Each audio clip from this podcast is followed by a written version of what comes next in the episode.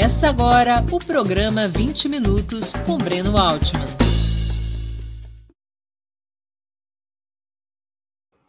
Bom dia! Hoje é 7 de outubro de 2022. Estamos abrindo mais uma edição do programa 20 Minutos. Nosso entrevistado será Jones Manuel. Historiador formado pela Universidade Federal de Pernambuco, é também um ativo youtuber. Militante do Partido Comunista Brasileiro, PCB, foi candidato a governador em Pernambuco. Autor e organizador de diversas obras, entre essas se destaca Revolução Africana, uma antologia do pensamento marxista, livro publicado pela Autonomia Literária. Bom dia, Jones. Muito obrigado por aceitar nosso convite. Uma honra ter novamente a sua presença no 20 Minutos. Olá, Breno. Bom dia para você, bom dia para todo o público do Opera Mundo. A honra é minha, mais uma vez, voltar a casa nesse período pós-eleitoral. Pós-eleitoral no primeiro turno, evidentemente, né, que continua a disputa. Antes de iniciar as perguntas, eu queria anunciar que nós iremos presentear dois dos espectadores do 20 Minutos de hoje com exemplares de Revolução Africana, uma antologia do pensamento marxista de Jones Manuel, devidamente autografados. Eu vou convidar a Laila, produtora do 20 Minutos, para explicar os detalhes da promoção. Bom dia, Laila. Conte para a nossa audiência, por favor, quem poderá ganhar os brindes e como. Pessoal, quem acompanha o programa já está mais ou menos por dentro de como funciona. Contribuam com super chat ou super sticker aqui no nosso canal do YouTube. Quem estiver assistindo pelo Twitter, pelo Twitch, venha para cá para o YouTube participar. Só vale para super chat e ou super sticker. É, Pix não, infelizmente não dá, membros também não tem como ainda. Então, acompanhe a entrevista, aproveitem, contribuam, façam suas contribuições. Esse livro aí muito bacana mesmo, importantíssimo para a história. É, é isso, super chat, super sticker, contribuam, não deixem muito para o final do programa. Maior contribuição garante um livro. E qualquer pessoa que contribuir com qualquer valor é, participa do sorteio.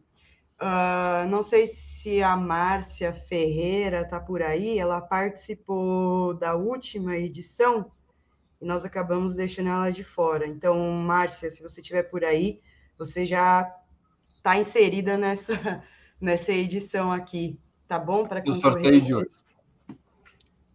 Tá bom. Obrigado, Laila. Então, no final do programa, você volta para informar quem são os ganhadores do brinde. Olha, pessoal, é isso. Um exemplar autografado de Revolução Africana, uma antologia do pensamento marxista, do Jones Manuel, será presenteado a quem fizer a maior contribuição via Superchat ou Super Sticker, e outro exemplar, também autografado, será sorteado entre os que contribuírem com qualquer valor. No final do programa, a nossa produtora, Laila, volta aqui para anunciar quem, ganha, quem ficará com o livro pelo maior lance e também para fazer o sorteio entre os que tiverem contribuído com outros valores via Superchat e Super Sticker.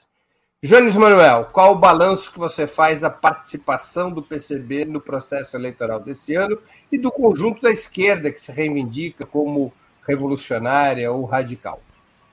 Você fala no plano nacional ou no plano estadual?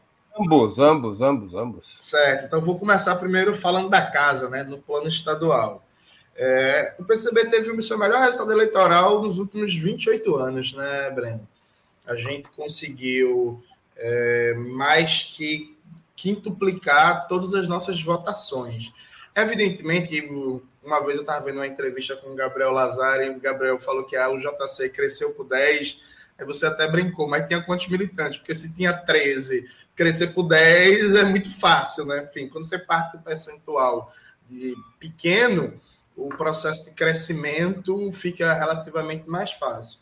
A realidade é que o PCB ainda vem desenvolvendo a sua tática eleitoral no sentido operação, operacionalizador da coisa, né? A gente tem, do ponto de vista ideológico, uma concepção de política eleitoral mais ou menos fechada, mas do ponto de vista de operacionalizar as eleições, a gente vem melhorando, se aprimorando, aprendendo muito com isso. Eu costumo dizer internamente que a gente ainda é muito amador é, na disputa eleitoral e vem conseguindo avançar nisso. E acho que prova disso aqui em Pernambuco, em particular, quando você pega o campo da chamada esquerda radical, e aí é, vamos ser generosos, vamos colocar aqui a federação, PSOL Rede, a UP, o PCB, o PSTU, enfim, o PCL não conta, até porque, inclusive, eles tiveram a chapa impugnada. A gente teve a maior votação é, para parlamentares, né, as, as, proporcionais, tanto estadual quanto federal, você juntando, a gente teve praticamente o dobro de votos da UP, por exemplo, aqui em Pernambuco, e para governo do estado a gente conseguiu é, ter três vezes praticamente mais votos que a chapa do PSOL, né? E aí com alguns destaques políticos, acho que a primeira campanha da gente aqui em Pernambuco conseguiu pautar muito o debate, então, várias coisas que a gente falava excluído da grande mídia chegou nos debates da grande mídia, nas perguntas. É, enfim, dois exemplos que eu sempre dou. A gente começou o ano falando é, da criação de uma rede de restaurantes populares é, vinculados a compras governamentais da agricultura familiar como forma de combater a fome e estimular a produção é, de alimentos saudáveis, sem venenos e por aí vai, na agricultura. Né?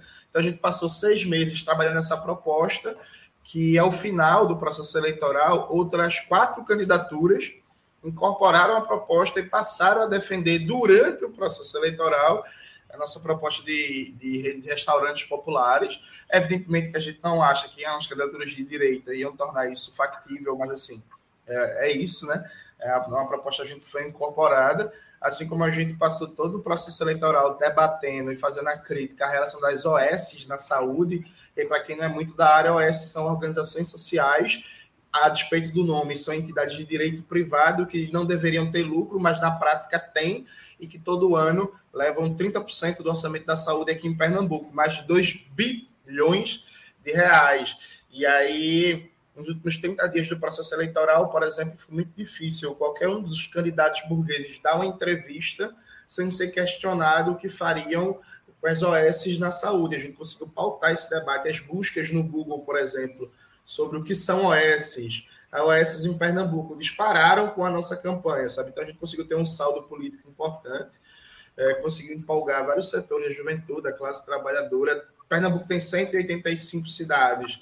A gente teve votos em praticamente todas, só não teve voto em quatro cidades, então conseguiu ter uma votação estendida por todo o estado, uma votação boa em vários polos, cidades polos do interior do estado, né? Então a gente teve é, quase mil votos em Petrolina, quase mil votos em Caruaru, quase 500 votos em Serra Talhada e por aí vai. Então, uma boa votação estendida por todo o estado.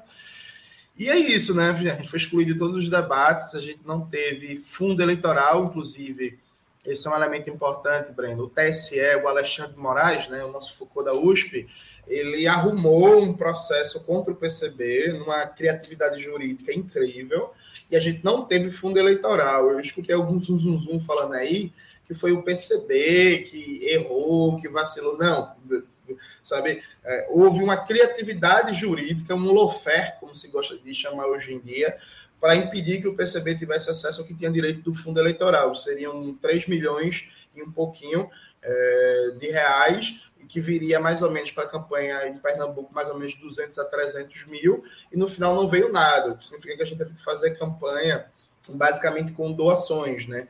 A gente teve a, a, a, o êxito político de conseguir ser uma das campanhas de esquerda que mais recebeu doações no Brasil inteiro para fazer campanha. Então, na plataforma Eu Quero Apoiar, a gente foi a candidatura de esquerda que mais recebeu doações no Brasil, ficou entre as 10 com o maior número de doação, foram quase 50 mil reais que a gente conseguiu arrecadar de doação para a campanha. Então é isso, né? Foi uma campanha excluída dos debates, é, excluída da grande mídia e sem dinheiro, que conseguiu ficar à frente de duas candidaturas que participaram de todos os debates, que tiveram espaço privilegiado na grande mídia e que tiveram cada uma mais de 500 mil para fazer campanha. Né? Então, a gente conseguiria, teria conseguido ter um êxito eleitoral muito maior se o dinheiro que deveria ter chegado do fundo eleitoral tivesse chegado. Esse é o saldo em Pernambuco. Inclusive, foi a primeira vez que o PCB e o PSOL tiveram candidatos próprios disputando e a gente ficou na frente do pessoal, né, numa candidatura majoritária. Então, acho que isso por si só diz o resultado. Do ponto de vista do Brasil, o resultado foi bom, mas é, é, é, com destaque para alguns estados. Acho que o nosso o resultado eleitoral em São Paulo foi muito positivo. No Paraná, também, a gente teve um resultado eleitoral bastante expressivo. Em Minas Gerais, a Júlia Rocha, que já veio aqui na casa, teve uma votação é, espetacular para sua primeira eleição, mais de 20 mil votos. É, do plano nacional também, a gente conseguiu também ter uma votação expressiva com a Sofia Manzano, especialmente considerando o plano mais geral, que tem uma pressão gigantesca pelo voto útil em Lula, né? Então, acho que de maneira geral, considerando que foi uma campanha sem dinheiro, eu acho que esse ponto é fundamental, porque, quer dizer, você pega os partidos que estão no campo mais ou menos ideológicos próximos ao PCB, e aí penso principalmente na UP, penso no PSTU e por aí vai, eles tiveram acesso ao fundo eleitoral. Então, quando você for fazer o comparativo, você está fazendo um comparativo de, por exemplo, a UP teve uma votação muito expressiva em São Paulo, a UP teve uma tiragem em São Paulo de mais de mil panfletos, só para dar um exemplo. A gente conseguiu imprimir 150 mil panfletos só com doações. Então, do ponto de vista comparativo, sem dinheiro, que nossos companheiros ao lado tiveram, a gente teve uma votação melhor que os, os outros partidos do campo da esquerda radical ou muito próxima, percebe? O que mostra um, um, amadurecimento da tática eleitoral do partido, um amadurecimento concreto, expresso em números. É, agora, ao mesmo tempo, porém, contudo, todavia, mostra também um desafio, né? Porque pelas regras da, da, da, da contra-reforma política aprovada pelo Eduardo Cunha com a cláusula de barreira e por aí vai, é, as possibilidades de eleger, mesmo crescendo a votação, ficam cada vez mais difíceis. Né? Então, há que se, inclusive, mesmo com o amadurecimento da nossa tática eleitoral, há que se, em breve, pensar numa espécie de cavalo de pau, se a gente quiser garantir a volta dos comunistas à institucionalidade, pensar criativamente como é que a gente vai fazer isso, considerando que, frente aos resultados dessa eleição, a gente tem vários potenciais parlamentares municipalistas a serem lançados com fortes possibilidades de vitória. Agora, como é que a gente vai operar isso num cenário de cada vez maior fechamento do sistema político eleitoral é uma questão a se trabalhar em breve. Conforme apontavam as pesquisas e confirmaram as urnas, apenas a candidatura de Lula poderia enfrentar vitoriosamente Bolsonaro. Mesmo assim, com enormes perigos, como se viu e se vê. Frente a uma corrente neofascista que já ocupa o governo e pode levar a um retrocesso nas liberdades democráticas, caso venha a ser vitoriosa. Não cabia uma tática de frente única desde o primeiro turno para contribuir na vitória das forças bolsonaristas e evitar o isolamento eleitoral? Eu acho que não, Breno, por um motivo bem simples e objetivo, né? A força política que lidera a possibilidade de vitória eleitoral contra Bolsonaro, isto é, o PT, é, com Lula à frente, ela trata a política como se o Brasil tivesse em 2002, né? Os últimos 20 dias de campanha foram, com todo respeito, vergonhosos. É um monte de artista que começava fazendo assim, fazia assim, e aí era um debate. Ó, nos últimos 20 dias não teve debate, não teve mobilização, não teve proposta. Era uma histeria que ia ganhar no primeiro turno. Foi isso, foi um oba-oba. Nos últimos 20 dias de campanha do Lula foi a campanha do oba-oba. É, percebe? É, a, a, quantidade de mobilização de rua baixou muito, a quantidade de carreatas, de grandes atos, baixou demais. É engraçado porque aqui, por exemplo, em Pernambuco, formalmente o Lula tinha um palanque que era o palanque do governo, né, da Frente Popular, o Danilo Cabral.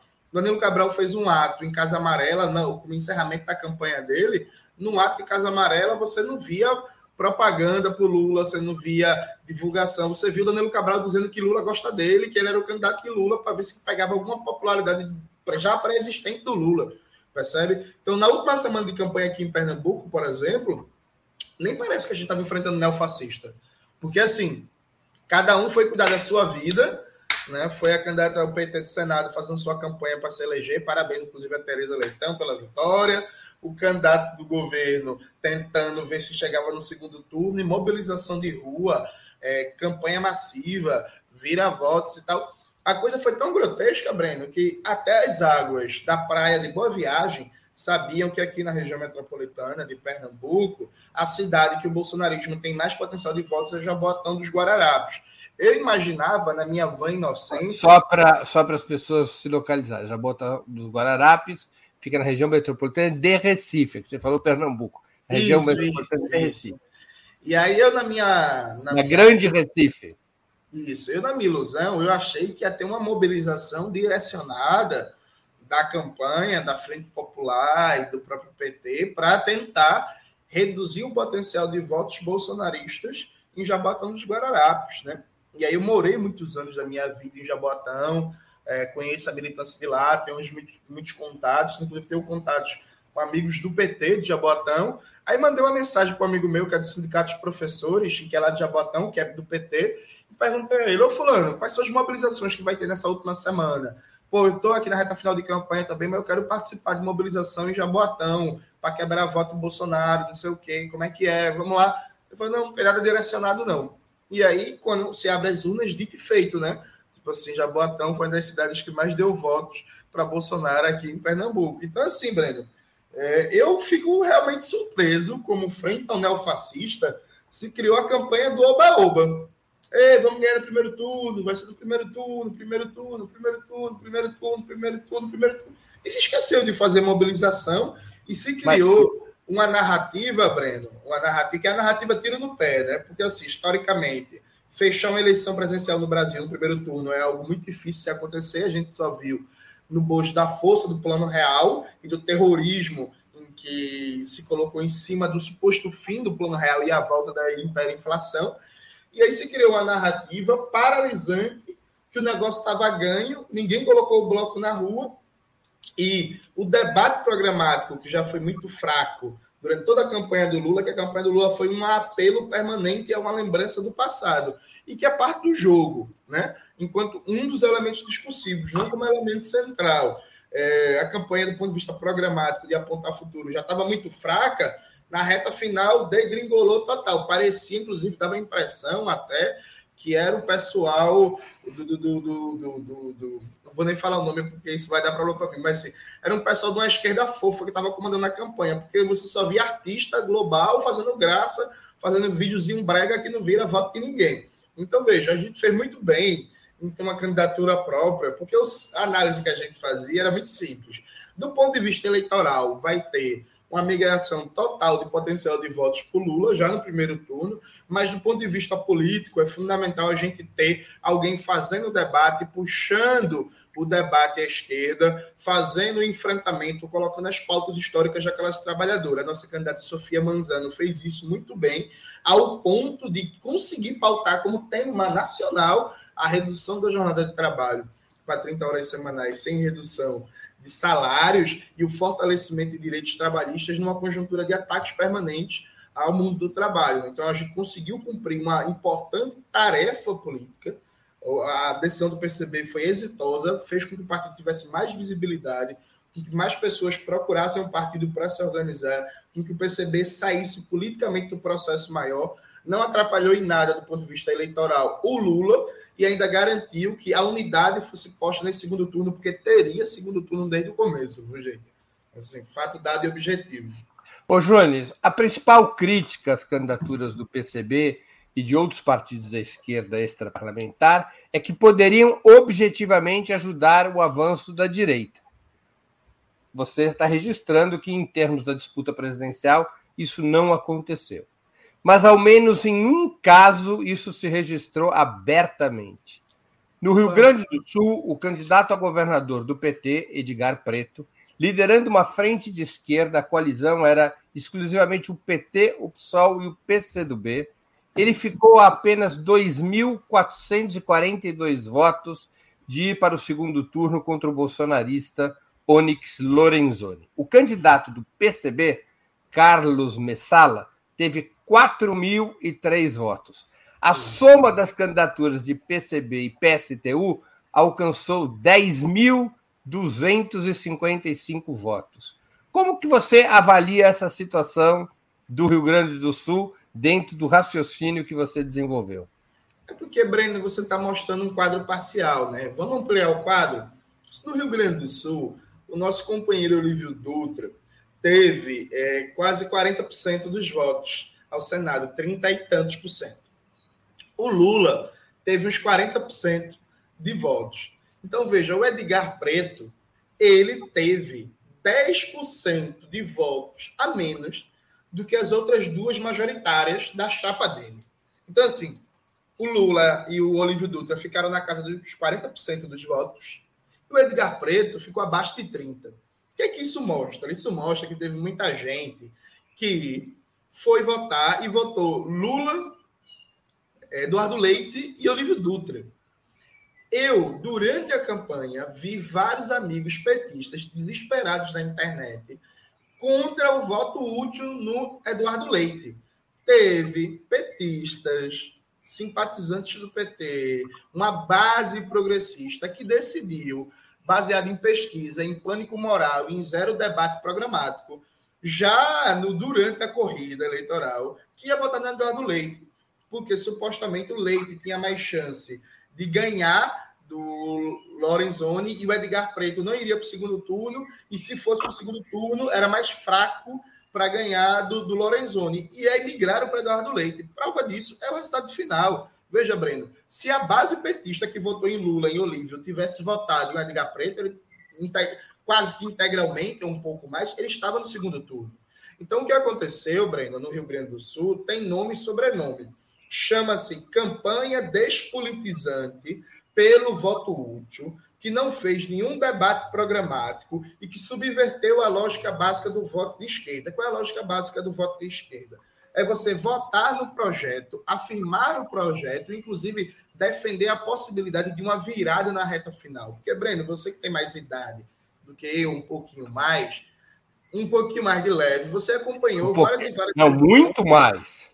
Pronto. Você acompanhou várias e várias eleições em que as candidaturas de esquerda começavam atrás, iam criando musculatura e decolavam na reta final da campanha. Isso aconteceu na eleição do João Paulo em Recife, isso aconteceu nas prefeituras que o PT ganhou em Fortaleza, isso aconteceu na eleição da Luiz Erundina em São Paulo, isso aconteceu na primeira eleição que o Edmilson.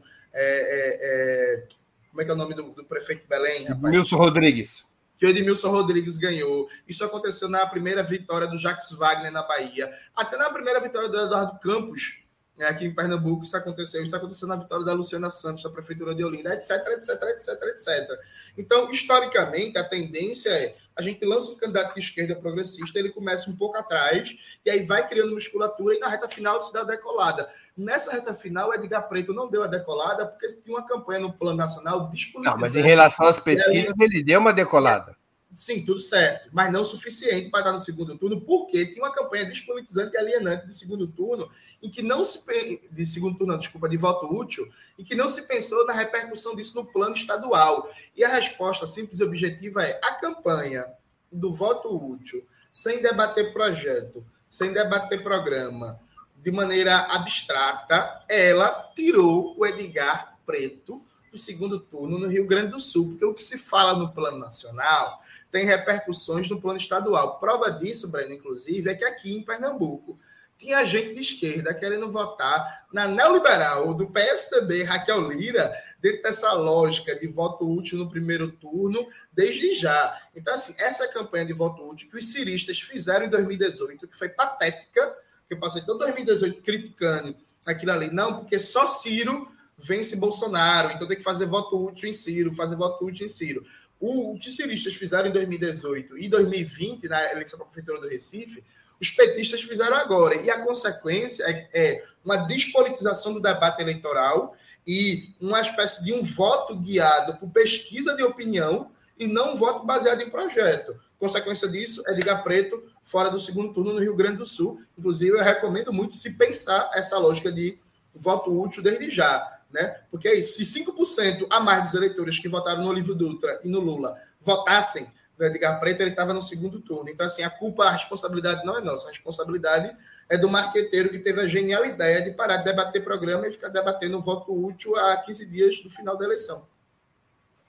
Eu entendi qual é a responsabilidade do PT.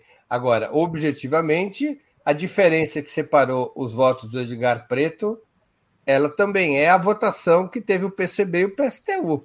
Diante também, de uma candidatura de esquerda, como era do Edgar Preto no Rio Grande do Sul, que não havia acordo com nenhum partido da burguesia, não teria cabido no Rio Grande do Sul apoiar desde o início a candidatura do Edgar Preto? Então, Breno, mas aí veja, aí você coloca um processo que é uma análise pós-festa, né? Porque, repare bem, não, não é processo. Deixa eu melhorar a pergunta.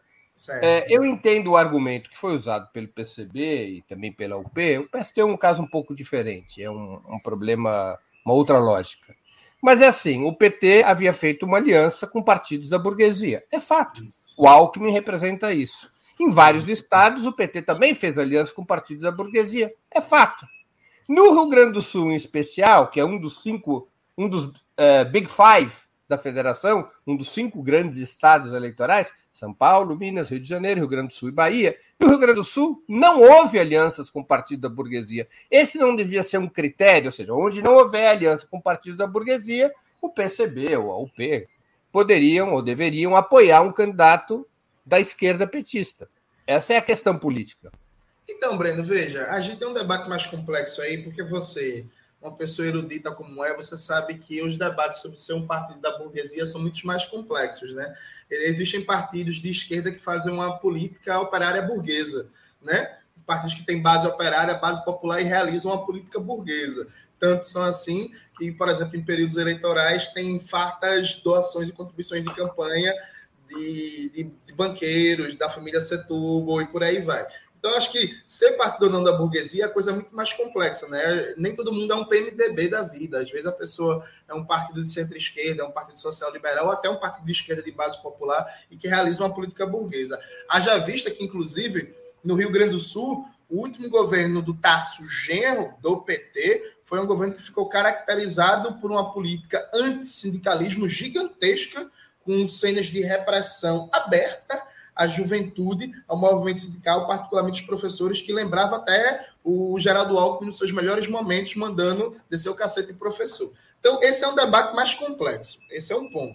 O segundo ponto é que, veja, Breno, do ponto de vista político eleitoral, a construção acabou não se dando. E aí, por uma série de questões que, como eu não estou nos meandros do humildinho do Rio Grande do Sul, eu não sei como se deu as bilaterais, se as bilaterais aconteceram, como se deu o processo. O X da questão é como a gente tinha palanque próprio presidencial, o pressuposto é que a gente tinha que criar as condições para não só apresentar nosso projeto no Estado, como também ter uma espécie de palanque regional para nossa candidatura nacional. Sem aliança com a frente de centro-esquerda, a gente não teria um palanque próprio para Sofia Manzano. Então, a forma de compatibilizar isso seria muito mais difícil. E aí, veja, a gente não faz um processo em que a gente ia dizer só uma fazer uma adesão e dizer amém para tudo. Ao final, ao fim, acaba, a gente pode dizer, ah, o PCB teve 4 mil votos, faltou 2 mil votos para Edgar Preto. É verdade, sabe? Agora, também é verdade que mais de 10% dos eleitores do, do Olívio Dutra não votaram no Edgar Preto. Na escala de responsabilidades, a responsabilidade maior sempre é da maior força política. Né? Então, a maior força política não é a gente. Então, se a gente quer ser responsabilizado por alguma coisa, eu exijo que a gente seja tratado também na hora de construir as coisas com esse grau de importância que se dão na hora de apontar o dedo. O certo e o objetivo é que a campanha do voto útil feita no plano nacional, despolitizou as eleições estaduais e garantiu que, por exemplo, o candidato do PT e de Lula aqui em Pernambuco não fosse para o segundo turno, porque teve muito, muito voto PSDB Lula aqui em Pernambuco, sabe? É isso. E fez com que o Edgar Preto também não fosse para o segundo turno. Então, a, a nesse arco de responsabilidade, o que mais vale mesmo é repensar essa lógica de fazer uma campanha eleitoral sem nenhum debate programático, despolitizando o voto, fazendo com que gente vá votar de bom gosto no Eduardo Leite no primeiro turno. Sabe, acho que a gente tem que recuperar a tônica que o voto no primeiro turno é um voto ideológico, um voto de projeto, é um voto que você afirma o projeto que você quer ver crescer, se fortalecer e tal. Segundo turno é redução de danos Segundo turno, deixa, vai também Deixa eu fazer uma pergunta sobre. Deixa eu fazer uma pergunta sobre o primeiro turno ainda. Se o objetivo principal do PCB, eu li várias notas e documentos do PCB a esse respeito, era construir uma alternativa de esquerda, à esquerda do bloco liderado pelo PT, por que, que as forças que partilham do mesmo objetivo, por exemplo, além do PCB, a UP e o PSTU, elas foram incapazes de costurar uma coalizão eleitoral que tivesse maior expressão para poder palmilhar essa alternativa? Eu não vejo. É, a, a, construção político-partidária ela não é fácil, né? Como o Gramsci tem uma expressão dos, dos conceitos que ele fala de grande política e pequena política, né? A pequena política, essa política de corredor, essa política de bastidores, às vezes atrapalha. Eu acho que o PCB ele vem dando mostras de buscar uma unidade, só que infelizmente não foi possível. A gente tentou construir uma unidade com a UP, é popular pelo socialismo, não foi possível. Aqui em Pernambuco, por exemplo, chegou-se, com todo respeito à política da UP, mas chegou-se ao cúmulo do absurdo que a UP não tinha candidato e não declarou apoio a gente, sabe? E aí, a, o diálogo que a gente fez com a UP, apresentando um debate programático, a UP fez uma exigência que seria a gente retirar nossa candidata a deputada federal para apoiar a candidatura deles, a deputada federal. E a gente colocou que isso não existe, assim, você começar uma construção político-partidária dizendo assim, ó, tira sua candidata a federal e apoia da gente. Sim, não é assim que, inclusive, que se constrói uma unidade programática. E a prova do nosso acerto, inclusive, foi que nossa candidata a deputada federal, que é jovem, a Victoria Pinheiro, dirigente da UNE, liderança do movimento estudantil, a primeira eleição que ela participou, ela teve praticamente a mesma quantidade de votos que a candidata da UP, que é uma liderança sindical experiente, presidente do Sindicato dos Enfermeiros. Então, assim, a Victoria Pinheiro teve acho que 200 ou 300 votos a menos. Então, assim, a gente acertou em manter nossa candidatura a deputado federal porque a gente consolidou uma liderança jovem também como expressão eleitoral. Então, a UP, por exemplo, não apoia a gente. A gente tem uma candidatura no Paraná, a Vivi Mota, que foi muito bem a propósito nos debates, foi muito bem pautando é, é, é, é a disputa eleitoral no Paraná, e a UP decidiu apoiar o Requião, tem uma candidatura do PCB, percebe? Então, eu acho que a gente fez a nossa parte, a gente não tem sectarismo. Onde a gente não teve candidato, a gente não teve problema nenhum, por exemplo, em apoiar o P. A gente apoiou o P no Rio Grande do Norte, por exemplo, em Natal. Zero problemas, não é isso. Assim. Só que é isso, né? Eu acho que a UP, uh, uh, às vezes, infelizmente, vê a gente como concorrente e, como tal, decide adotar uma política que é uma política, vamos ver, sectária, é, ao ponto de, Breno, inclusive isso é é, informação de bastidor, mas não compromete ninguém, então pode ser dito. Na primeira bilateral que a gente teve com a UP, aqui em Pernambuco, o presidente da UP, Tiago Santos, que é uma pessoa com que eu tenho um profundo respeito, mas ele chegou a cometer a deselegância de dizer que era muito difícil construir uma unidade em torno do meu nome, porque eu não seria uma liderança popular, eu seria um mero digital influencer, e aí não teria votos.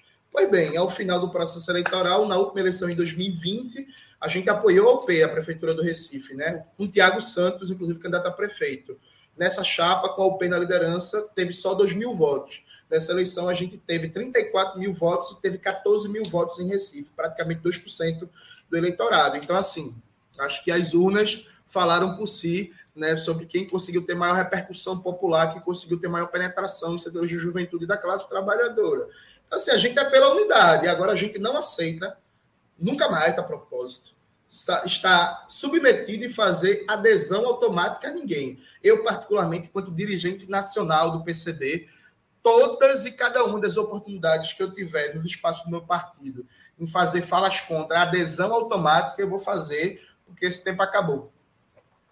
Tem duas perguntas aqui de espectadores nossos. É, são perguntas bastante objetivas, para respostas objetivas, é, o Soteropoli, Soteropolatino, que contribuiu com o Superchat, agradeço, e que sirva de exemplo aos demais, lembrando que a, o maior, a maior contribuição do Superchat ou Super Sticker hoje levará de brinde um exemplar autografado de Revolução Africana, uma antologia do pensamento marxista, de Jones Manuel, e os demais valores de contribuição, de super chat, super sticker, haverá um sorteio e também receberá o sorteado, ou a sorteada receberá também um exemplar desse livro. Então, contribuam. O, setor, o Soteropolatino ele pergunta: qual é a diferença do fascismo Alckmin e Bolsonaro?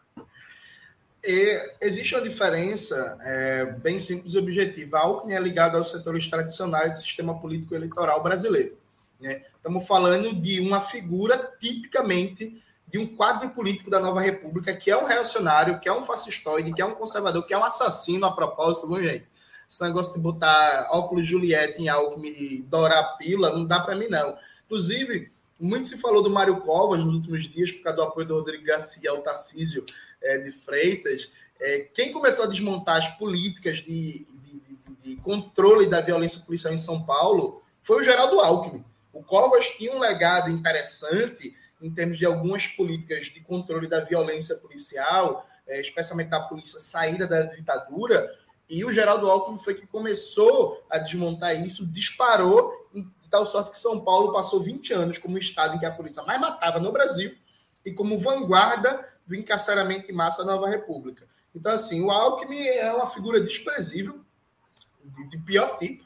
Inclusive, o Lula tem uns gostozinhos interessantes é, mas ele é diferente do Bolsonaro. O Alckmin ele é uma figura do primeiro plano do sistema político burguês. É um conservador, é um conservadorismo que se mistura com racismo, e o fascismo brasileira passa pelo racismo, pela negação da condição de humano da população negra, mas não são exatamente a mesma coisa. E eu, e eu falo que não são exatamente a mesma coisa, não é para defender a aliança com o Alckmin, não, viu, gente? Estou dizendo que tem uma diferença aí entre o conservadorismo fascistoide que sempre esteve inscrito no sistema político burguês da Nova República e o que representa o Bolsonaro com o processo de ascensão desse neofascismo que visa redesenhar, do ponto de vista institucional, esse sistema político eleitoral é, burguês.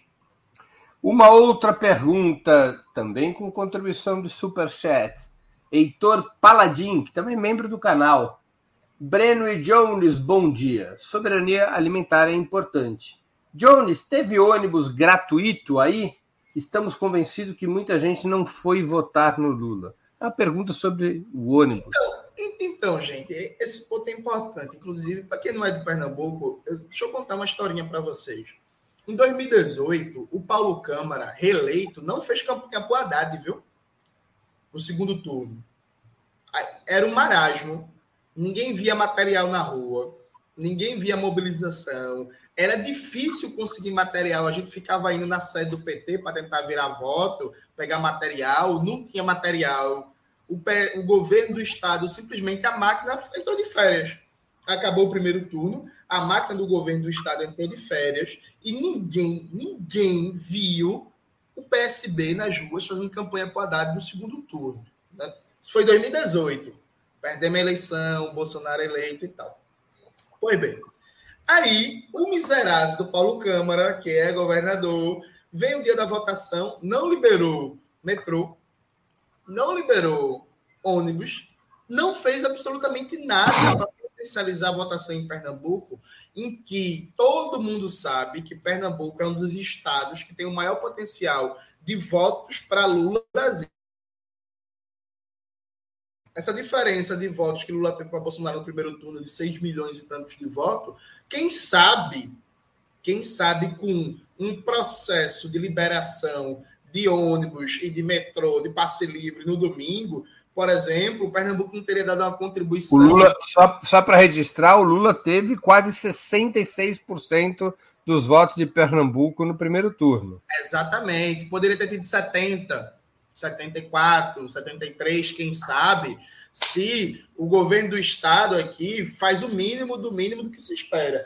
Então, veja, eu quero dizer a vocês, inclusive, estava nos bastidores aqui, estava criticando o Breno por ter votado no Márcio França, dizendo que o, o, o Breno traiu a classe trabalhadora. Eu quero registrar a vocês que o PSB, mais uma vez, o PSB não fez o básico do básico pela vitória do Lula. O PSB ele tem uma política que é a política do venha nós né? É, é, ou então tem um jeito mais chulo de, de falar isso que, enfim, eu não vou falar para o público do Opera Mundo, pode se chocar.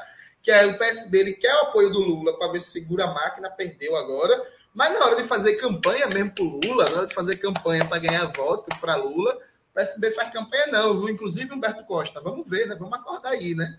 Não dá não, viu? Outra pergunta de um espectador nosso, o Carlos Alberto Campos Lima, que também contribuiu com o Superchat. É um Superchat com direito a uma pequena provocação ao Jones. Jones, o PCB ainda é leninista ou é trotsko? Não, o PCB continua sendo uma organização marxista-leninista. Agora, o PCB não aceita, né? se você é admirador de Leon Trotsky, você quer militar no PCB, seguindo o programa, seguindo o estatuto, seguindo nossa forma organizativa, seja muito bem-vindo. Dentro do PCB, nós temos marxistas, que tem como principal referencial Mao Zedong, é, Trotsky, Mariátegui, Althusser, Lukács, Ludovico Silva, Escola de Frankfurt, Slavoj Zizek, fique, fique à vontade, pode vir todo mundo. Agora aqui tem um programa, tem uma forma organizativa, tem um estatuto e tem uma direção nacional eleita em Congresso. Respeitando tudo isso, venha com gosto, porque aqui não é seita, não precisa pensar igual. Dentro da diversidade do marxismo, tem espaço para todo mundo para construir a Revolução Brasileira. Jones Manuel, a pergunta que todo mundo quer saber. Qual será o voto e a política do PCB no segundo turno, nacional e de Pernambuco? Não, nacional está declarado, pô. Lula lá, pô. Eu, eu tô realizando teu sonho, Breno. Eu tô muito lulista. Ó, a gente, no domingo já, a gente já anunciou o apoio ao Lula, já está em campanha, inclusive convidando todo mundo. Sábado agora, seis e meia da noite, vai ter a inauguração do comitê é, Jaboatão Lula presidente, então é na Praça do Rosário, em frente à agência do Bradesco. Jaboatão, repito, é uma das cidades que deu maior percentual de votos para Bolsonaro. Então, virar votos em Jaboatão é algo estratégico. Então, sábado agora, seis e meia, sete horas, na Praça do Rosário, em frente à agência do Bradesco. Vamos embora, virar voto, garantir voto para o nosso amigo Lula da Silva. Então, a gente já está apoiando o Lula, a gente já está construindo, está construindo com apoio militante, está mobilizando nossas bases, está construindo uma agitação inclusive uma agitação independente, porque incrivelmente se deixou de falar da fome, do desemprego e da caristia para falar de maçonaria, de canibalismo e de não sei o que. A política do PCB é muito clara. O PCB acha que o foco do segundo turno deve ser falar do custo de vida, da fome, do desemprego, da destruição de serviços públicos, como a farmácia popular e políticas públicas. Então, a gente está nessa agitação. E aqui em Pernambuco, a gente vai tomar o tema da fome como elemento central, tentando transformar a eleição num plebiscito em torno da fome, ó, sabe, do custo dos alimentos, do custo de vida. Então, a gente já está em campanha e é muito tranquilo, não é uma escolha muito difícil, né? Eu, pessoalmente, cá entre nós, eu fiz campanha para Haddad, um espiano que não gosta de Hugo Chávez, fazer campanha para Lula, que gosta de, de Chaves e Fidel, é até mais fácil, sabe? Faça até campanha com mais gosto que em 2018. Esse é um ponto. É... Em relação ao cenário pernambucano, aí a coisa é mais complexa, né? A gente tem um lusco-fusco aqui, duas candidaturas que, do ponto de vista programático, de projeto para o Estado, é... não tem muita diferença, não. Agora, onde é que entra a diferença? A meu ver, são duas fundamentais. Primeira diferença é o entorno, né? A Marília Reis conseguiu o apoio do Lula e conseguiu o apoio da centro-esquerda pernambucana. Então, PDT, PCdoB e o PT, Humberto Costa e a Marília Reis vão se reencontrar. Eles agora declararam apoio a Marília, percebe? Então, a Marília conseguiu construir um arco de alianças e apoios no segundo turno que é muito mais arejável, que é muito mais respirável do que o arco de alianças da Raquel Lira. Raquel Lira basicamente recebeu apoio do Miguel Coelho, da família Coelho, que é um bolsonarista da pior espécie, um nojentinho, e do Lanção Ferreira, que é outro bolsonarista ceboso da pior espécie. Então, de um lado, você tem os bolsonaristas, de outro lado, você tem a centro-esquerda. E aí, aliada a isso, evidentemente, a, a Marília está com Lula. Né? E é importante especialmente considerando o cenário da Câmara dos Deputados e o cenário do Senado, ter mais governadores aliados com o Lula, dado que essa governabilidade no Congresso para o nosso amigo Lula eh, ficou muito difícil, né? Porque a gente está falando, por exemplo, no Senado, de figuras bolsonaristas, que é diferente de um senador de direita do PMDB ou do PP, que aquele ali muda de posição de acordo com os acordos e o vento né, o Sérgio Moro, por exemplo, vai estar lá no Senado para usar o palanque para ser candidato a presidente. Então, ele vai ser contra tudo e qualquer coisa que o governo pensar. Por exemplo, não tem possibilidade de negociação ali, entende? Então, é, e aí tem um segundo, uma segunda diferença, né? E que até pode ser mal interpretado. Juro a vocês que não, prestem bem atenção. Na avaliação da gente, a Marília Reis é menos capaz de montar uma dinastia aqui em Pernambuco do que a Raquel Lira e a Priscila Krause. A gente acha que o grupo político em torno da Raquel Lira e da Priscila Krause é um grupo político muito mais consolidado no Estado, com mais ramificações no empresariado, com mais poder econômico, inclusive. A família da Raquel Lira, que é uma das maiores empresas de transporte do Estado. A família da Priscila Krause também tem vários empreendimentos econômicos. O candidato ao Senado da Raquel Lira é uma magnata do setor é, é, é, hoteleiro da fruticultura irrigada para exportação. Então, assim, a capacidade do grupo político da Raquel Lira e da Priscila Krause entrar no Palácio do Campo das Princesas, que é a sede do governo, e passar outros 16 anos é muito maior do que a Marília Reis, que concretamente a Marília Reis, o que ela tem maior ativo é o sobrenome Reis, né? porque a Marília Reis tem uma vida partidária ultra acidentada, Marília Reis tem dificuldade de estabelecer alianças, tem dificuldade de estabelecer diálogos, a pessoa de trato político bem complicado. O partido que ela está não superou a cláusula de barreira, então assim, ela vai ter que trocar de partido ou o partido dela se funde com qualquer outra coisa. Assim, fez só dois deputados na Alep, na assim, o partido dela, a coligação fez três, o PSB é maioria na Alep com 14 deputados. Então, do ponto de vista de conseguir estabelecer uma dinastia aqui em Pernambuco, a Marília Reis tem muito menos capacidades do que a Raquel Lira. E a gente tem nessa eleição, já pensar no futuro. Não dá para sair de 16 anos de PSB e entrar de 16 anos de família Lira. Percebe? Então, assim, a posição oficial do PSB, do PSB, ó, meu Deus, a posição oficial do PCB vai sair domingo, mas pela argumentação, vocês já imaginam para que lado a gente se inclina. Uma outra pergunta de um espectador nosso, também contribuiu com o Superchat, o Maurício Sampaio. Agradeço, Maurício. Pessoal, vamos contribuindo com o Superchat, Super Sticker, até para participar do sorteio do livro do Jones autografado. O que você achou do discurso do Ciro Gomes? Foi imposto pelo PDT? Acha que PT e PDT para prefeituras de 24, Lula mencionou isso, pode ser positivo, por exemplo, para o fim da fome? Agindo diretamente em municípios da centro-esquerda? Bicho, veja, eu tô para gravar um vídeo sobre o Ciro Gomes. O Ciro Gomes. O Ciro Gomes ele, ele é um, um, sujeito obstinado. É, tal como descrevia Lima Barreto no Triste Fim de Policarpo Quaresma, porque ele, ele coloca uma ideia na cabeça que ele está certo e não tem realidade que faça ele mudar de caminho. Veja, o discurso do Ciro Gomes foi horrível, foi pavoroso. O Ciro Gomes sai maior nessa eleição que a Simone Tebet, que é menor. Menor isso, menor que a Simone Tebet.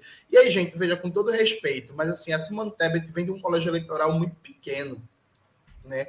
Você tem como origem, é, é, é, Breno, me, me auxilia aí, por favor, o estado da Simone Tebet. Mato Grosso do Sul. Pronto, você. O Mato Grosso do Sul teve duas candidatas a presidente nessas eleições. Exatamente. Que foram a Simone Tebet e a Soraya Tronic. A Juma. Isso, é. Soraya Tronic foi também, é também do Pronto. Mato Grosso do Sul. Com todo respeito ao Mato Grosso do Sul, gente, não fiquem chateados comigo. Mas você sair menor com uma candidata que vem do Mato Grosso do Sul, que é um colégio eleitoral muito pequeno, que é um estado sem tradição política, de protagonismo nacional assim, acho que mostra tamanho do erro colossal que ele cometeu enquanto estratégia é, política. E, inclusive, Breno, tem uma curiosidade aqui de Recife. O Túlio Gadelha, que ficou conhecido como, como namorado da Fátima Bernardes, que depois virou deputado federal e conseguiu a reeleição, crescendo, inclusive de maneira substantiva, o número de votos. Ele teve 50 mil votos a mais agora na reeleição dele. O Túlio Gadelha queria ser candidato a prefeito de Recife na última eleição. E aí era uma prefeitura muito difícil, uma eleição muito difícil para o PSB, porque o Geraldo Júlio vinha com índice de desaprovação gigantesca, né? quase 60% desaprovavam o governo dele. E aí, qual era a ideia básica? O PDT não tinha, com exceção de Fortaleza, nenhuma outra capital do Nordeste governando é, é, é, na mão deles, né? Uma chapa com Túlio Gadelha seria muito competitiva, porque o Túlio Gadelha estava em ascensão, era uma figura em ascensão, e a comprovação disso é o crescimento da votação dele. Pois bem, o Ciro Gomes foi, fez uma intervenção, fez um dedaço e impediu o Túlio Gadelha de ser candidato a prefeito na ideia de que ele estava construindo uma aliança nacional com o PSB para o PSB apoiar ele nessa, nessa eleição de 2022. E aí barrou o Túlio Gadelha de ser candidato num, num movimento muito, é, como é que eu posso dizer, ferindo a autonomia dos interesses regionais do PDT, tirou o Túlio Gadelha da presidência e por aí vai. E aí colocou a Isabela de Roldão para ser vice do João Campos. Beleza. O PSB ignorou toda a política do PDT em 2020 e apoiou Lula nessa eleição, como a gente bem sabe. O Ciro Gomes sai isolado. A vice do João Campos, a Isabela de Roldão, tenta ser candidata a deputada federal, não se elege. O PDT não faz nenhum deputado federal em Pernambuco, nenhum. O Vonei Queiroz, tradicional deputado que tem base em Caruaru, não se reelege. Então o PDT não faz nenhum deputado. E o Túlio Gadelha tem uma das votações mais expressivas para deputado federal e consegue a reeleição em Pernambuco. Ou seja, a lógica do Ciro Gomes foi tão ruim, mas tão ruim, que eles deixaram de, numa candidatura majoritária forte, fazer uma, uma bancada importante na Câmara do Recife, talvez, quem sabe, ganhar a prefeitura, que seria um palanque eleitoral importante, e aí não fizeram vereador em Recife, perderam tudo Gadelha, não fizeram nenhum federal e não tiveram apoio do PSB. Mas tem quem jure que a política eleitoral do Ciro Gomes é um sucesso e a culpa é só do Lula, né? Assim. Jones, como deverá atuar o PCB no caso de uma vitória de Lula com um Congresso ainda mais conservador e uma oposição de extrema-direita com musculatura tanto institucional quanto social? Breno, eu acho que essa eleição consolidou uma posição que eu já tinha. Em maio, mais ou menos, desse ano, foi quando a gente se encontrou, inclusive, eu estava em São Paulo, e aí, conversando muito com meu amigo, né, camarada do partido, Gabriel Landi e o Gabriel Lazari, a gente se encontrou tomando cerveja. Para mim, tem uma, uma questão muito clara, que é a gente precisa pautar uma agenda na positiva a despeito do governo. Começando. Essa eleição mostrou por exemplo, o PCB, na presidência, conseguiu pautar um debate sobre reconstrução de direitos trabalhistas e geração de emprego a partir da redução da jornada de trabalho. Né? Debate inclusive, furou muito a bolha, sabe? Tipo, chegou em meios liberais. A gente viu aquela página PS Tucana, o Quebrando Tabu, apoiando a redução da jornada de trabalho, sabe assim? É, claro que eles querem redução da jornada de trabalho para fumarem maconha e apoiarem mais liberalismo, mas tudo certo, deu, deu positivo. Assim.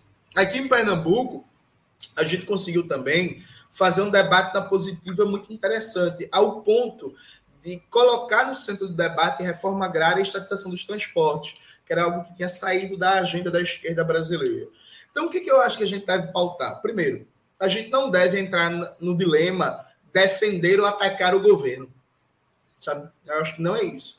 Acho que a gente deve entrar como foco de atuação a defesa de uma agenda nacional de construção de direitos para a classe trabalhadora e de avanço de políticas populares e sair rodando o Brasil e sair mobilizando as bases, sair debatendo uma agenda popular de meio que, sabe, 10 pontos. Sabe, um programa emergencial para o Brasil, por assim dizer. E agitar na positiva, em torno desse programa, para tentar pautar o debate. Então, por exemplo, o que, é que a gente defende para enfrentar o desemprego? Que, que a gente defende para enfrentar a fome? O que, que a gente defende para retomar políticas de moradia popular e de enfrentamento ao caos urbano? O que, que a gente defende em termos de política agrária, de reforma agrária? O que, que a gente defende para a educação, considerando que a gente tem dois anos aí de pandemia que afetou muito é, a educação em todos os níveis? Então, a gente tem que sair na positiva e aí deixar o papel de ser é, é, é, como é que eu posso dizer, escudo do governo, do possível governo Lula, para o PCdoB, para o PT, para setores do PSOL, e também não ser o, o, um PSTU da vida que acha que a revolução está na boca e ela não sai porque o governo é conciliador de classes, percebe? Eu acho que a gente tem que sair desses dois extremos e tem que pautar na positiva uma agenda política de debates, fechando unidades táticas no governo em momentos que o governo decidir avançar é, em políticas importantes. Por exemplo, se o governo Lula é, decide reconstruir a política de segurança alimentar a partir da Conab, reconstruir a institucionalidade da Conab, reconstruir a política de estoques alimentares para regular o preço dos alimentos e reduzir a inflação dos alimentos, vamos estar junto, sabe? É isso. Vai ser uma política que a gente vai apoiar, vai elogiar, vai defender,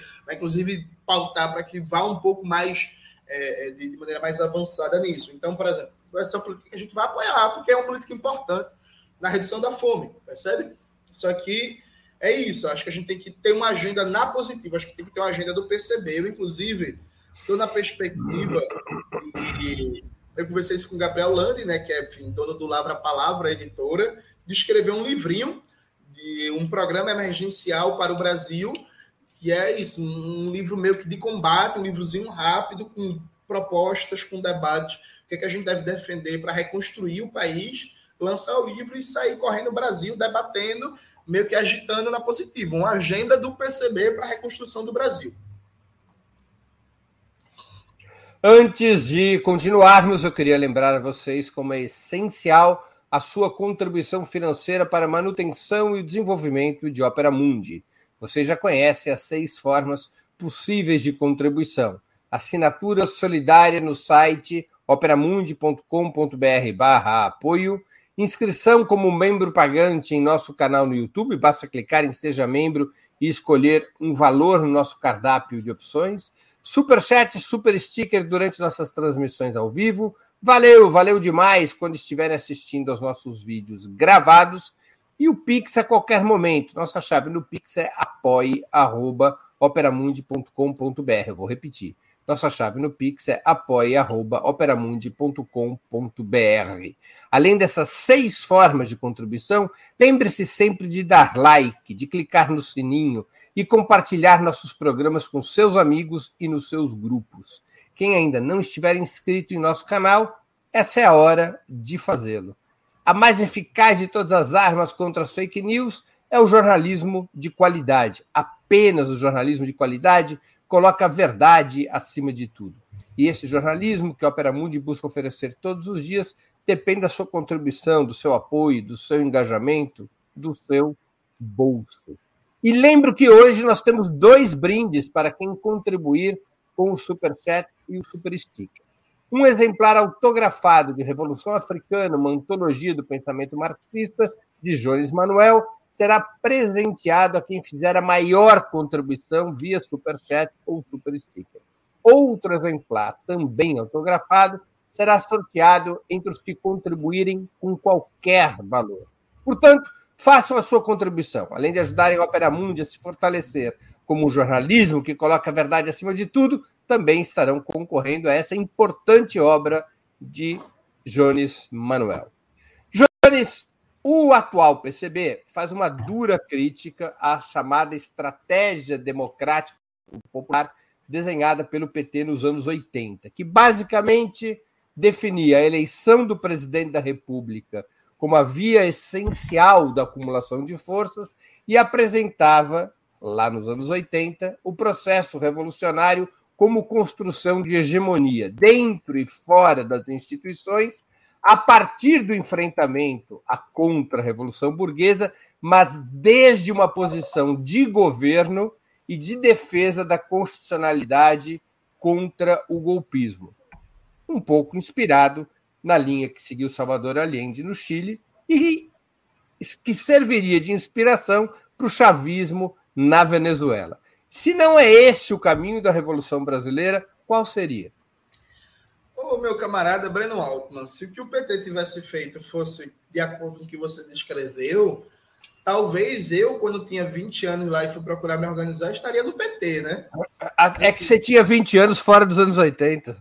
É, não, então, mas assim, não foi isso que aconteceu na prática. Tanto é assim que quando a presidenta Dilma levou um golpe, a reação do PT foi para casa, né? Assim, assim é, é, a gente sabe hoje em dia que cinco dias antes do golpe estava o Lula ligando para o Michel Temer para convencer ele a não dar o golpe. Assim. Sabe? Essa foi essa foi a, a, a presidenta Dilma, com todo respeito a ela, que eu tenho bastante respeito e admiração, a presidenta Dilma foi para a ONU durante enquanto o golpe estava rolando e ela decidiu não falar do golpe em nome de preservar a imagem do Brasil. Sabe? É assim. Né? Então, assim, se o PT tivesse. É, eu, eu costumo brincar, Breno, que assim, se o PT fosse reformista, estava bom. A última vez que a gente teve um governo reformista de verdade foi com Brizola no Rio Grande no, no Rio de Janeiro, né? Que é um governo reformista forte, que é para cima, que é para o pau e não sei o quê. É, e aí, claro, se a gente preza as experiências também municipais e estaduais, né? Como prefeitura do, do camarada João Paulo aqui em Recife, por exemplo, foi uma prefeitura muito importante, de vários enfrentamentos e avanços. Mas veja, é, então assim, no papel, a estratégia democrática popular tem problemas, mas o problema maior é na prática. Assim, porque na prática, na prática mesmo, vou dar só um exemplo para você, para quem não é do Nordeste, para quem não é do Nordeste, por exemplo, e acha que a gente está num paraíso. A Bahia é, nos últimos 10 anos, um dos estados em que a gente tem maior nível de regressão em termos de política de segurança, regressão no sentido de aumento da violência policial, aumento do encarceramento em massa, aumento do genocídio da população negra, porque o ex-governador da Bahia, que é um carniceiro do pior tipo, que não perde nada para Geraldo Alckmin, é um, é um infeliz, que é o Rui Costa, adotou uma política de segurança pública que não perde em nada para a direita clássica. A política do senhor Rui Costa é uma política de jogar PM para arregaçar nas favelas. É basicamente isso. Então, assim, o PT vem com 16 anos de governo na Bahia, pô. O esperado era que com 16 anos é quase uma geração, né? Com 16 anos de governo, em termos de preservação de direitos humanos, de políticas públicas de segurança, de desmilitarização, não da polícia, mas da política de segurança, a gente tivesse outro patamar de debate. Não está. Pelo contrário, se do ponto de vista da política de segurança, o Rui Costa conseguiu fazer uma política mais repressiva que o João Dória em São Paulo. Sabe? Então, assim, é, é, a disputa de hegemonia dentro e fora das instituições não existe. Na prática, o que se tem é alimentar de dinheiro público um monte de canário e reacionário da pior espécie. Ainda na Bahia, desde que o senhor Rui Costa foi eleito, o governo da Bahia repassou para o Instituto Doutor Jesus do sargento pastor Isidório 80 milhões de reais. Quem não conhece o sargento pastor Isidório é uma figura, o nome já diz, né? Sargento pastor. Daí vocês conseguem imaginar qual é a posição política do sujeito. Então, assim, 80 milhões de reais, pô, para a comunidade terapêutica do rapaz. Sabe, com 80 milhões de reais, Breno, eu montava a base social da revolução. Percebe? Então, assim, eu acho que é, acho que é a primeira coisa.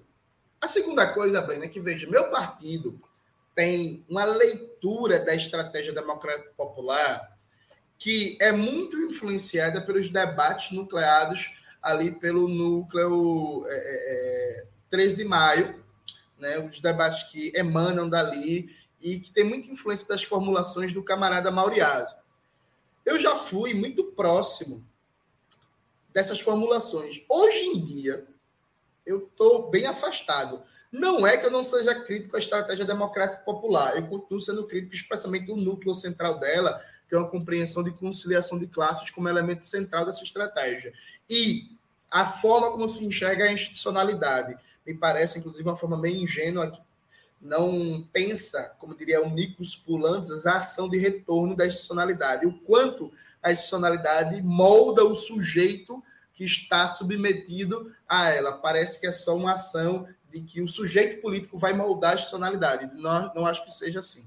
Mas veja, eu tenho alguns problemas com essa visão que se tem da estratégia democrática popular como tradicionalmente um núcleo importante do meu partido debate. Não tive tempo de colocar isso no papel, de escrever sobre isso, de fazer um debate e tal, mas só registrando que eu não acho que, por exemplo, que a estratégia chavista, por exemplo, eu não acho que a estratégia chavista, que não, não parece com a democracia popular, vamos, Breno, isso é forçar a mão de maneira assustadora. Eu não acho que, por exemplo, a estratégia chavista seja necessariamente ruim. Eu acho que é totalmente limitada para uma estratégia revolucionária. Mas eu acho que ali tem pistas e tem caminhos que, se a gente seguisse, a gente estava muito bem no Brasil, por exemplo. Percebe? Assim como eu não acho que o problema seja uma disputa é, dentro e fora da institucionalidade. Pelo contrário, eu acho que isso é um elemento central. Eu acho que a subversão da institucionalidade burguesa não pode ser desculpa para a incompetência na disputa dessa institucionalidade de uma perspectiva comunista. Considerando que, inclusive, a propósito, a gente tem vários partidos comunistas que têm resultados eleitorais positivos e significativos, como é o caso do KKE na Grécia, como é o caso do próprio PCV aqui na Venezuela, que é pequeno, mas que tem uma posição consolidada em termos de representações parlamentares, especialmente nos planos regionais. Eu também não acho que seja esse o problema central. Eu diria que a estratégia da Revolução Brasileira é necessariamente uma estratégia de uma linha de massas que passa, sim, por uma institucionalidade dentro de um uso da institucionalidade que você poderia considerar dentro da melhor tradição do que se chama de populista, ou melhor dizendo, um uso brisolista da institucionalidade brasileira e que vá aguçando ao máximo o conflito de classes e que as táticas vão ser variadas, inclusive o uso de luta armada e outras coisas, mas que passa por um núcleo de diversas táticas dentro de uma linha de massas que vai sim passar pela institucionalidade brasileira. E que se a gente tivesse um presidente da República reformista, Labrizola, isso ia contribuir muito para a Revolução Brasileira. O problema da gente é que a gente nunca teve, últimos 30 anos, um reformista no executivo presidencial. O que a gente teve foram governos social-liberais, importantíssimos, com políticas de valorização do salário mínimo, políticas sociais, luz para todos, políticas externas e tal. Mas um presidente reformista a gente nunca teve, percebe? Então, eu acho que esse é um elemento a ser pontuado. Você não teme que a situação da esquerda brasileira seja parecida com a do Reino Unido, onde o, trabalha, o trabalhismo se enraizou, de tal forma como representação da, política da classe trabalhadora que simplesmente não há espaço fora das suas fileiras tanto para sociais, liberais e reformistas, quanto para revolucionários, todas as correntes estão dentro do Partido Trabalhista. Você não acha que o Brasil pode estar já ter se consolidado no Brasil um cenário parecido com o PT aqui desempenhando um papel semelhante ao do Partido Trabalhista no Reino Unido? Eu acho a comparação bem absurda, Breno. Dentre outras coisas, porque o trabalhismo ele não é caracterizado uma organização política com liderança carismática, que é o grande polo aglutinador daquilo ali. Pelo contrário, a gente conhece muito mais o Labour Party do que suas lideranças. O partido, o trabalhismo na Inglaterra, no Reino Unido, ele conseguiu uma espécie de enraizamento de organização, a despeito de quem está lá. Inclusive, quem está no momento liderando o trabalhismo é um detalhe do ponto de vista da continuidade histórica do trabalhismo. No Brasil é diferente. O Brasil é um país de tradição política, de uma organização partidária com líder carismático, que é o grande aglutinador e vitrine dessa organização partidária. Então, no PCB, por muitos anos, foi o Luiz Carlos Prestes. A propaganda eleitoral do PCB é vote em fulano, o candidato de Prestes. Sabe? No trabalhismo, foi Getúlio Vargas depois uma disputa entre o Jango e o Leonel de Moura Brizola. No pós-ditadura, o trabalhismo, a figura de Brizola personificou o trabalhismo, e aí secundarizada por figuras menores como Daci Ribeiro, mas quando Brizola, por exemplo, cai em decadência, o trabalhismo vai junto. E no PT, Brenão Lula, viu? E aí, vejam, esse negócio. É claro que o PT não vai acabar pós-Lula assim como o PSB não acabou com Miguel Arraes, assim como o PDT também não acabou com Brizola. Mas o que é o PDT pós-Brizola? O que é o PSB pós-Miguel Arraes? Então, assim, não existe chance, a comparação, meu ver, é bem absurda, porque, olha, o PT pós-Lula é um PT que perde metade dos seus encantos, capacidade de atração, penetração popular e peso no cenário político nacional brasileiro. Jones Manuel, depois da experiência como candidato a governador de Pernambuco, quais os seus planos para o futuro? Meus planos são é, abrir uma produtora que vai ser a arma anti-Brasil paralelo. Eu vou entrar no ramo dos cinemas. Eu vou ser uma espécie de Glauber Braga junto com Sergei. É, Glauber Braga, não, Glauber Rocha, junto com Sergei Eisenstein, junto com Silvio Tendler. Se prepare. Você pode me emprestar 10% dessa autoestima? Não, Breno, a gente, a gente tem que sonhar alto, Breno. Como diria o Emicida, você é o único defensor do seu sonho no mundo. Então a gente vai abrir uma produtora. Agora, se você quiser me emprestar dinheiro, Breno, inclusive para a gente financiar esse empreendimento. eu, eu sou uma espécie rara, que é o judeu falido. Ah. E a gente vai abrir uma produtora para entrar nesse ramo audiovisual de maneira profissional, para realmente rivalizar com o Brasil Paralelo. A gente quer ter uma capacidade de resposta a essa produção audiovisual da extrema-direita. Também estou na perspectiva de criar uma escola de formação política aqui em Recife, uma, uma escola, inclusive, mais ampla, com perspectivas de um, uma grande união da esquerda pernambucana, então, desse projeto de formação política, e aí congregando, inclusive, figuras do PT, figuras históricas do PT, Ontem eu estava conversando com o ex-deputado Fernando Ferro. É, vou convidar o João Paulo, inclusive, o ex-prefeito João Paulo, para apoiar também, construir esse projeto. Então, quero abrir uma escola de formação política aqui em Recife e quero criar também uma rede de educadores e educadoras populares para trabalhar política e questão racial, luta antirracista, como foco nas escolas públicas aqui de Pernambuco. E aí, isso em parceria com as organizações de movimento negro que já existe. É, em breve, inclusive, vou estar, assim que acabar o segundo turno, vou estar fazendo contato com as organizações de movimento negro aqui em Pernambuco. Então, nesse pós-segundo turno, a gente vai focar num, na formação política, na, na, no trabalho de base com a molecada, com os estudantes. Eu tive, inclusive, muitos votos de adolescente, né, de 16, 17 anos, o primeiro voto.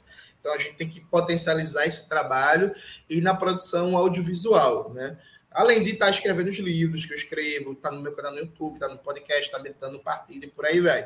Eu também tenho uma pretensão de deslocar dentro do PCB minha área de militância, né? Eu estava na célula Escola Popular, voltado para a educação, e eu pretendo deslocar minha área para a célula de direito da cidade e começar a atuar em conflitos urbanos, né? pensar uh, o urbanismo, pensar política urbana e por aí vai, o direito à cidade como elemento central da minha atuação política local, territorial, até porque, inclusive, né, do ponto de vista, é, como é que eu posso dizer, das tarefas, por exemplo, de um futuro prefeito do, do, do Recife, acho que a política urbana ela chama muito mais atenção é muito mais importante para os debates políticos. Não que eu vá ser candidato a prefeito, mas só dando um exemplo do que é importante para pensar a cidade nos próximos dois anos. Jones, nós estamos chegando ao final de nossa conversa e eu queria fazer duas perguntas que eu sempre faço aos nossos convidados e convidadas antes das despedidas.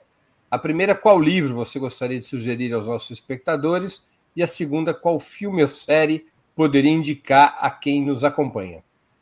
Então, eu estou relendo, comecei a reler assim que acabou a eleição, o livro El Gaudilho, né, do, do, do, Leite, sobre uma biografia do Leonel Brizola, que é muito boa. Eu estou escrevendo um livro, Breno, sobre o Leonel Brizola, é, que deve, devo lançar ano que vem, e é uma biografia muito interessante, muito boa, embora seja só elogios, né, enfim, falta uma parte de é, elaborar mais as contradições ali do Brizola, mas é uma biografia muito boa que dá um bom panorama.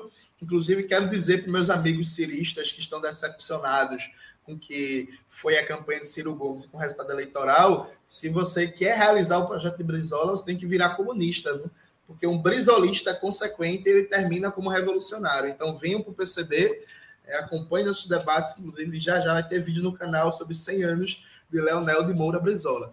E série, É, eu não estou acompanhando nesse momento porque ela está sem temporada nova. É a Heroes, ou Guerreiros, em português, que é uma série baseada num roteiro escrito pelo Bruce Lee. Né? E aí o Bruce Lee escreveu esse roteiro e a filha dele, a Shannon Lee, produziu essa série. E é uma série muito boa, Breno, porque ela combina. Quem indicou, inclusive, foi o Alexandre Vasilenskas. É uma série que combina artes marciais e enfim, a coreografia marcial da série é muito boa, mas tem um elemento político de um debate sobre colonialismo, sobre racismo, sobre orientalismo, sem ficar pedante, sem ficar chato, que é muito interessante. É das melhores séries, das melhores produções que eu vi nos últimos tempos, assim, que consegue misturar ação e conteúdo político de maneira que não fique. É, em que plataforma? É HBO, HBO que não fica forçada, encaixa bem, sabe? Então vale muito a pena. Você quer ver umas porradaria, quer ver uma, uma cena de safadeza e um conteúdo político, essa série aí é o recomendável. Muito bem. E algum filme? Filme, é... eu, por incrível que pareça, gente, aos 32 anos, eu estou vendo agora pela primeira vez Senhor dos Anéis, que os jovens gostam muito, né? Recomendam bastante.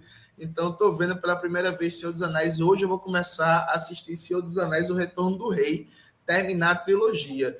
Então, não, sei se eu recomendo, porque eu ainda vou assistir, né? Mas eu estou gostando, Breno, Senhor dos Anéis. Eu tinha preconceito com essa coisa de jovem, essa coisa de filme é, épico, medieval e tal, mas até que é legal. Então, assim, quem não assistiu O Senhor dos Anéis, dê uma chance. Eu estou assistindo, estou até gostando. Vale a pena, é legalzinho. Muito bem. Antes de encerrar. O Breno ficou decepcionado, ele esperava algum. Não, não, não, não tô, é, é, é, que eu realmente nunca. É, acho que a questão geracional, eu nunca assisti Senhor dos Anéis, nem, nem tampouco tive interesse, mas muita gente aqui já sugeriu. Eu, em algum momento eu vou tentar quebrar faça minha, isso, isso, minha resistência isso. etária e assistir. Antes de encerrarmos, eu queria pedir que a Laila, produtora do 20 Minutos, se junte a nós novamente e anuncie os vencedores da promoção de hoje, que eu finalizo nesse exato momento. Laila, quem receberá os exemplares de Revolução Africana, uma antologia do pensamento marxista de Jones Manuel, devidamente autografados? É, bom, nós tivemos contribuições em dólares canadenses. É, o Rafael Rosa contribuiu duas vezes é, na conversão cambial aí, ele teria contribuído com em torno de 114 reais, né? O Adalberto ainda tentou, o Alberto, desculpa, o Alberto ainda tentou agora, de último momento, fazer uma contribuição, mas ainda assim não bateria a contribuição do Rafael Rosa, eu confirmei com ele, ele tem endereço no Brasil, então tá valendo. É, então, Rafael Rosa, o vencedor do melhor, um do maior lance. Isso, do maior lance, um exemplar já está garantido para ele de Revolução Africana. Então, é, compartilhando a tela aqui com vocês do nosso sorteio, eu vou tirar aqui o nome do Rafael, tá? É, e temos aqui os, os nomes de todo mundo que contribuiu. Também seria a Márcia Ferreira, que participou da outra vez. Nós te, se ela ganhar, nós vamos tentar é, entrar em contato com ela. É, Rafael, você, por favor, informe seus dados no e-mail comercial@operamundi.com.br certo? Nós vamos precisar do seu endereço. Manda lá o e-mail para a gente, para a gente poder enviar. É, então vamos lá para o sorteio da segunda pessoa que ganhará o exemplar de hoje. Tudo certo, pessoal? Aí os comentários, tá? Nossa transparência aí, não deixamos passar ninguém hoje, acredito, né? Até o Alberto está aqui, uma das últimas contribuições. Então, 3, 2, 1. Álvaro Frota. Álvaro Frota foi o segundo ganhador de hoje. Tudo bem, Álvaro? Você também aí, por favor, escreva para comercial arroba operamundi.com.br, informe seus dados, seu endereço com CEP, tudo bonitinho, para nós enviarmos o segundo exemplar aí, autografado pelo Jones. Tudo bem?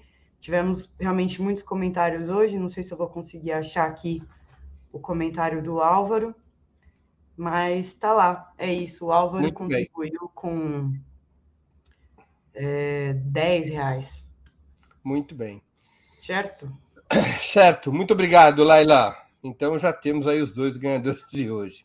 Jones, queria agradecer muito pelo seu tempo e por essa conversa tão interessante e informativa sobre a situação política do país, de Pernambuco e do PCB. Muito obrigado e boa sorte. Eu que agradeço, Breno, foi um prazer. E só reforçando para quem é de Pernambuco, inauguração do Comitê Lula Presidente de Jabotão, sábado, 7 horas da noite, na Praça do Rosário, em frente à agência do Banco Bradesco. Você é pernambucano, pernambucana de Jabotão e região, chegue lá. Jabotão é o foco dessa virada de voto nessa eleição aqui na Grande Recife. Um beijo a todos e todas. Muito bem. Também agradeço a todos e todas que assistiram a esse programa, em especial aqueles e aquelas que puderam fazer contribuições financeiras ao nosso site e ao canal de Opera Mundi no YouTube. Sem vocês, nosso trabalho não seria possível e não, ser, e não faria sentido. Um grande abraço a todos e a todas.